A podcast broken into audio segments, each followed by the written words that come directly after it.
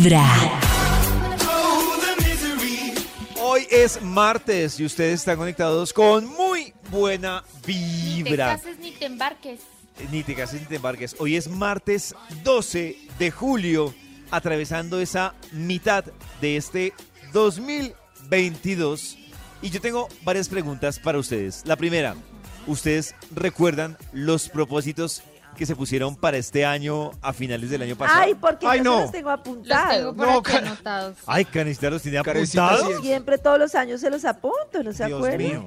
Ay, Dios Ay, mío. qué Ay, nervios. A ver. Hay una Pero- fecha al año que Karencita los pide. Hay Sí, otra los mitad saco. que los revisamos y al final Karencita los saca otra vez a ver si los hicimos. Pues hoy es el día entonces para revisarlos. Pero mientras que Carecita los busca, quiero contarles que es que hay una investigación que hace la Universidad de Pensilvania y llegó a una conclusión. Voy a preguntarles a ustedes a ver cómo ven ese ojímetro. Ajá. De 10 personas, ¿cuántas creen ustedes que cumplen los propósitos Una, a fin de año? una. Una, dice Una y Karencita. no Dos. todos. Y eso, una y no Dos, dice Max. Una y No, un una propósito. y no, to- o dos. y no todos, dice. Ah, Maxi. una y no todos. Dos. Exacto, Dos, una y no todos los propósitos. Pues quiero contarles que la Universidad de Pensilvania dice que en promedio una de cada 10 atinamos. personas cumplen Oh. los propósitos del año. Es decir, Oh. nueve fracasan en ese cumplimiento de los propósitos. Y les voy a decir la razón que dice la Universidad de Pensilvania para no lograrlo. La primera es que dicen que hay una equivocación de entradita y es uno querer ponerse propósitos en una época colectiva llevada por la emotividad. La segunda razón es el proceso a la hora de poner esos propósitos. La tercera razón es la- el número de propósitos que uno se pone. Y la última, el método. O sea, estamos haciendo todo mal.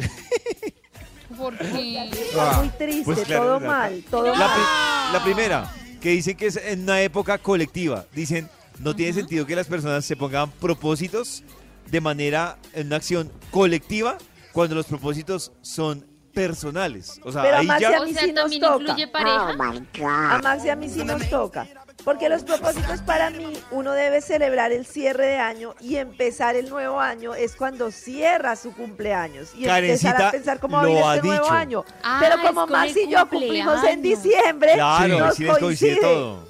Pero estoy de acuerdo, es que los propósitos, lo que dicen acá es, uno debe ponerse los propósitos es cuando uno arranca cumpliendo años, porque son Mm. temas personales. Uy, no. sí, Claro, pero otro año, otro. Pero el fin de año es, es bueno porque coincide con el orden mundial de volver a empezar, volver a empezar el semestre, volver a empezar todo. Pero Sí, hablo claro. psicológicamente me Matricularse. chévere. No, el año empieza para Como el uno y uno debería hacer En el cumpleaños, siempre, claro. yo lo hice el año pasado, pero uno debería hacerlo siempre, un ritual de cómo viví este año y cómo quiero vivir el que viene, qué me falta, qué hice, qué to- no sé qué, qué Claro, aprendí. Pero sí se acuerdan de los propósitos que hicimos Sí. juntos Yo en de los míos diciembre. sí, no, de los de todos me toca revisarlos, pero los míos sí. Mm. ¿Usted Yo se acuerda de los suyos, Max?